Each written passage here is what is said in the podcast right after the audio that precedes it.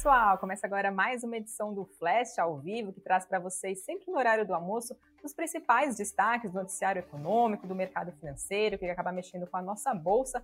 Então vamos a eles nesta quinta-feira, dia 3 de fevereiro de 2022. Resultados e projeções da Meta e da Spotify decepcionam e os BDRs desabam.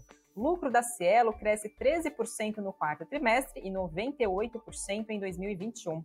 Vibra Energia firma parceria com startup de eletromobilidade.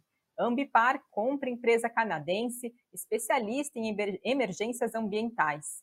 CAD deve fazer novas exigências em venda da Oi para concorrentes e pedidos de auxílio-desemprego nos Estados Unidos caem acima do esperado. Vamos então para os destaques de hoje. Começo falando da Meta, a empresa que é a controladora do Facebook e divulgou seus resultados trimestrais referentes ao quarto trimestre agora do ano de 2021 e apontou que a chegada de novos usuários estagnou nesse período, nesses últimos então no último quarto trimestre, então no quarto trimestre agora de 2021, e também apresentou uma projeção decepcionante para o mercado, então segundo projeções e expectativas do mercado. O Facebook registrou 2 bilhões 910 milhões de usuários mensais no quarto trimestre, sem nenhum crescimento em relação ao trimestre anterior. E de acordo com a Meta, o que justifica esse cenário é o aumento da competição pelo tempo de pessoas, principalmente em meio à popularização do TikTok. Então, trazendo os principais números que foram divulgados pela Meta, o lucro líquido chegou aos 10 bilhões e 200 milhões de dólares, isso representa um recuo de 8% em relação ao mesmo período do ano de 2020. O resultado por ação ficou em 3 dólares e 67 centavos, a expectativa do mercado era de 3 dólares e 85 centavos. Falando um pouquinho da receita da companhia, foi de 33 bilhões e 671 milhões de reais, isso representa um avanço de 20% em relação ao último trimestre, trimestre do ano de 2020, superando as expectativas do mercado. Apesar desses resultados, a empresa afirmou que espera uma receita atual, agora para esse primeiro trimestre do ano de 2022, que fique abaixo das expectativas do mercado financeiro, de analistas, depois de mudanças que foram feitas pela Apple para melhorar a privacidade dos usuários, o que acabou dificultando os negócios de publicidade digital da companhia. A previsão de faturamento para esse primeiro trimestre agora de 2022 está entre 27 e 29 bilhões de dólares. A expectativa do mercado é de 30 bilhões de dólares. Com isso, a gente viu os papéis de Facebook despencando na Nasdaq mais de 25%. BDR também estava em forte queda de mais de 8%. A Levante Investimentos apontou que os números da companhia vieram regulares, com receita levemente acima do esperado, margem e lucro líquido um pouco abaixo das expectativas e um guidance, as projeções para 2022 pouco animadoras e que algumas em linha e outras mais positivas. E que, embora o resultado não tenha sido empolgante, a Levante Investimentos diz enxergar alguns drivers, drivers possam permanecer intactos no longo prazo para a meta, como, por exemplo, a receita do metaverso e também da inteligência artificial. A Levante Investimentos disse ainda que, em linhas gerais, empresas de crescimento sacrificam uma compressão da margem até a redução do lucro no curto prazo em prol de um crescimento acelerado no futuro. Com isso, apesar do impacto negativo no curto prazo no preço das ações da Meta, a Levante Investimentos disse acreditar que o Facebook vai continuar a sua trajetória de crescimento no longo prazo. Outra companhia do exterior que também fez BDRs desabarem é a Spotify, que fechou o quarto trimestre no ano de 2021 com resultados financeiros positivos, mas também trouxe decepções para o mercado com as suas projeções. Os números por lá de usuários ultrapassaram a marca de 400 milhões e a receita da empresa cresceu 7% em relação ao terceiro trimestre do ano passado, chegando a 2 bilhões e 830 milhões de reais. Se for comparado o quarto trimestre de 2021 com o quarto trimestre de 2020, a receita da companhia registrou uma alta de 27%. Apesar desse crescimento considerado tímido, Spotify foi a receita da Spotify foi impulsionada pela alta não só dos números usuários mensais ativos e assinantes premium, como também o dinheiro gerado por anúncio entre as músicas, que subiu 40%. Segundo a Spotify, a quantidade de usuários premium no quarto trimestre aumentou 16% em relação ao mesmo período de 2020, chegando a 180 milhões de assinantes. Se for comparado ao terceiro trimestre do ano passado, o crescimento ficou em 4,4%. A companhia também registrou uma alta de 18% no seu número de usuários ativos mensais em comparação com 2020, chegando a 406 milhões de reais. Mas o que não empolgou, que não motivou o mercado foi a meta da companhia, que é de passar de 406 milhões para 418 milhões de, de, de, usuários ativos. E a expectativa do mercado é que ficassem 422 milhões os usuários mensais ativos da companhia, ou seja, projeções abaixo das expectativas do mercado. Com isso, BDR em queda de 16%, isso por volta do meio-dia de hoje.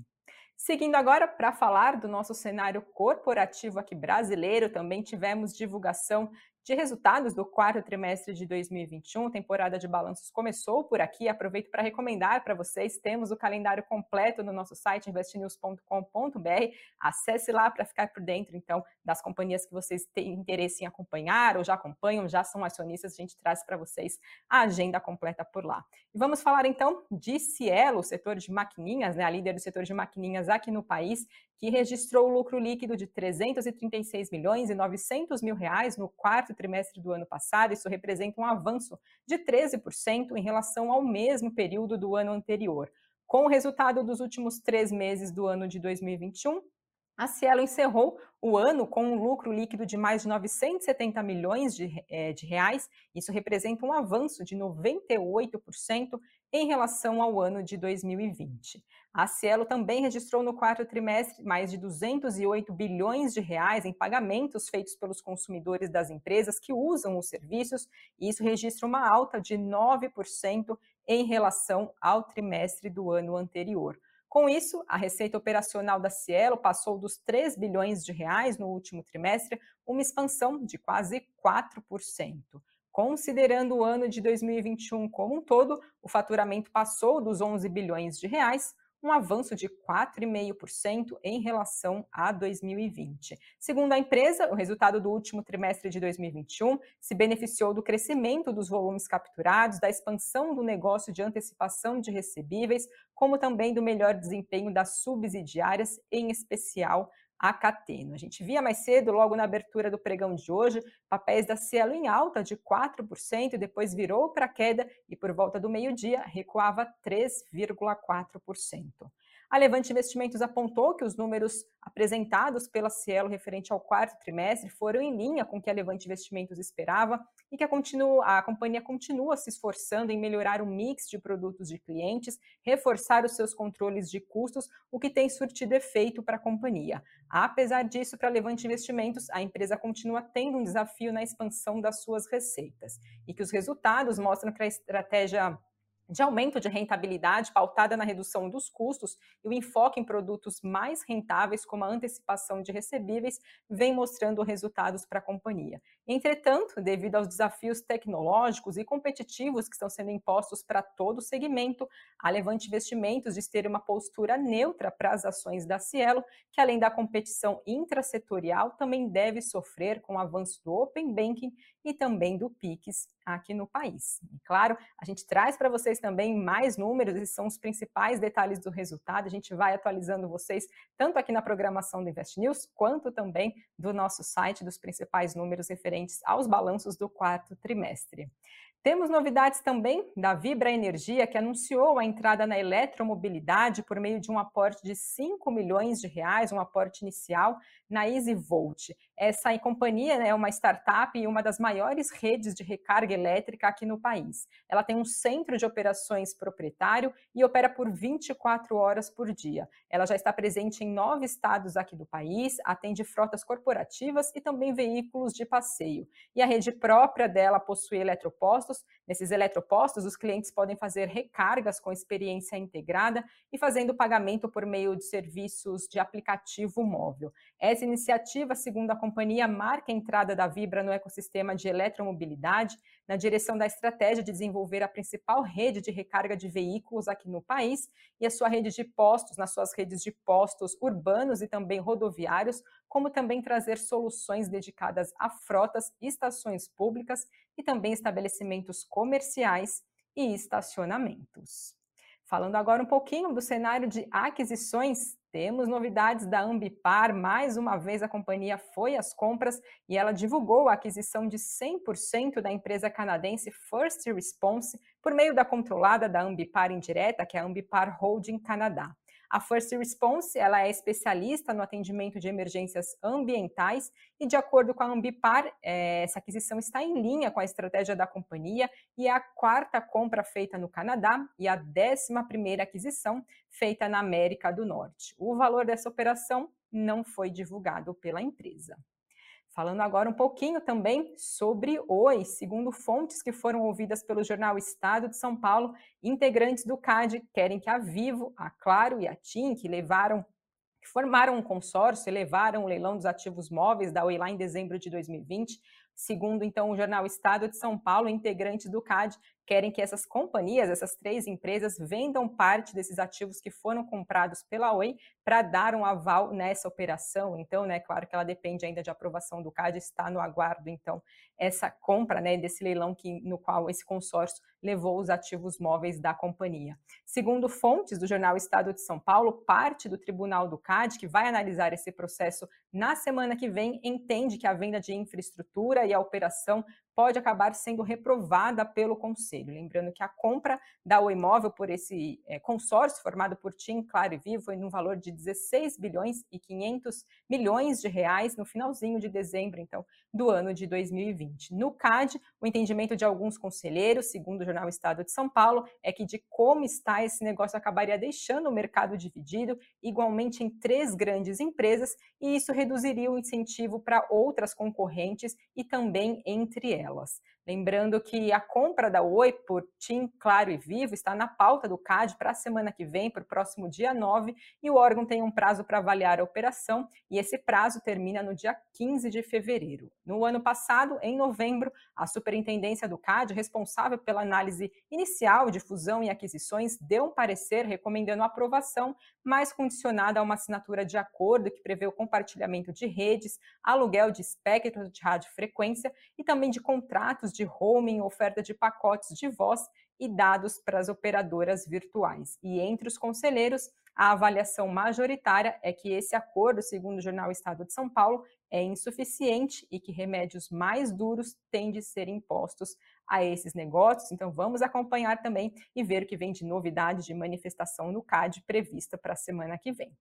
Falando agora um pouquinho do cenário internacional, hoje é quinta-feira, sempre divulgado por lá nos Estados Unidos o número de pedidos de auxílio-desemprego e por lá, segundo dados então até a última sexta-feira, na semana passada, os números de pedidos reduziu mais do que era esperado pelo mercado. Por lá, esses números caíram 23 mil, então foram feitas 238 mil solicitações, e segundo a agência de notícias Reuters, as expectativas eram de 245 mil solicitações. Do início de janeiro até o meio do mês, as solicitações por lá aumentaram por causa dos surtos de Covid-19 por lá, impactando a atividade empresarial, principalmente o setor de serviços. Lembrando que amanhã, sexta-feira, os Estados Unidos vai divulgar o relatório mais abrangente de emprego, que deve apontar que foram criadas no país 150 mil vagas fora do setor agrícola, agora no mês de janeiro de 2022.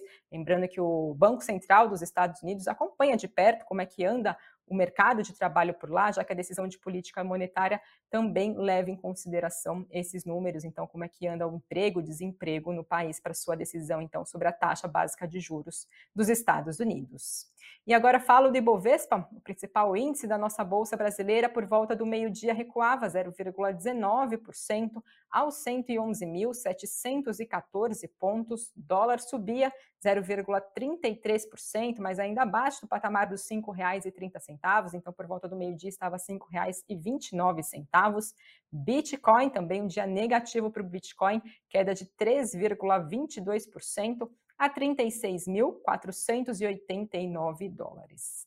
E agora vamos saber quais são os destaques do Invest News nesta quinta-feira. O assunto do cafeína é porque as ações brasileiras não estão atraentes para os fundos gringos. Até outubro do ano passado, os fundos internacionais que investem em mercados emergentes tinham 4,3% de alocação do capital no Brasil, e isso é a metade, além da menor fatia que já foi destinada para a Bolsa Brasileira em sete anos. Então, na edição do Cafeína de hoje, Sam e Doni explicam por que, que as ações brasileiras não estão atraentes para esses fundos estrangeiros e como que o investidor brasileiro pode diversificar além dos ativos listados no país. E já no nosso site, que é o investnews.com, .br, Thais Laporta fala do primeiro ETF do Brasil que investe em 5G, chegando na Bolsa Brasileira, é o 5G TK11 é um fundo gerido pela Investo que replica o desempenho de 88 empresas que estão na vanguarda da tecnologia pelo mundo. Então aproveite para conferir essa novidade do nosso site. Claro, seguir bem informados no decorrer do dia com as demais notícias que acabam repercutindo no nosso cenário econômico, no nosso mercado financeiro. E tem também Boletim Invest News aqui na grade do Invest News para vocês seguirem bem informados do que, que aconteceu no nosso dia, depois então do encerramento, do encerramento do pregão. Então fiquem ligados, programa ao vivo, seis e meia da tarde, sempre também com participação de analista da No Invest. É um bom momento para vocês tirarem dúvidas, mandar as perguntas de vocês. Então fiquem ligados aqui na programação do Invest News. E agora dou uma olhada nos comentários de vocês, o que, que vocês estão falando. Jefferson Rodrigues, é a hora da internacionalização dos investimentos. A gente tem é, visto, acompanhado, né? A, o dólar está caindo, na verdade, a gente tem entrada de estrangeiros aqui no país, a gente teve elevação da nossa taxa básica de juros também, isso acaba atraindo investidores para cá. E, claro, a internacionalização dos investimentos vai depender da sua estratégia de investidor, de como você quer diversificar os seus ativos, né? E proteger a sua carteira. Então, claro, isso depende de cada estratégia e objetivo que cada investidor tem com, com a sua carteira de investimentos. Williams falando, o Santander teve o resultado no quarto trimestre não dos melhores, mas no anual foi muito bom. A gente trouxe ontem, né? O Santander sempre aí dá o pontapé na temporada de balanços. A gente trouxe os números aqui, os principais números no Flash, e a gente mostrou que os números que, pelo menos, que foram apontados pelo quarto trimestre não foram é, de acordo com as expectativas do mercado, pelo menos em relação ao lucro. O lucro veio abaixo das expectativas. Isso acabou impactando também papéis de Santander. Então, se você ainda não acompanhou, tem mais detalhes aqui no Flash de ontem. Aproveite para voltar um pouquinho da nossa programação e conferir. Com isso, pessoal, eu encerro a transmissão de hoje. Agradeço a todos vocês que nos acompanharam. Não se esqueça do like, da inscrição e amanhã eu estou de volta. Até lá.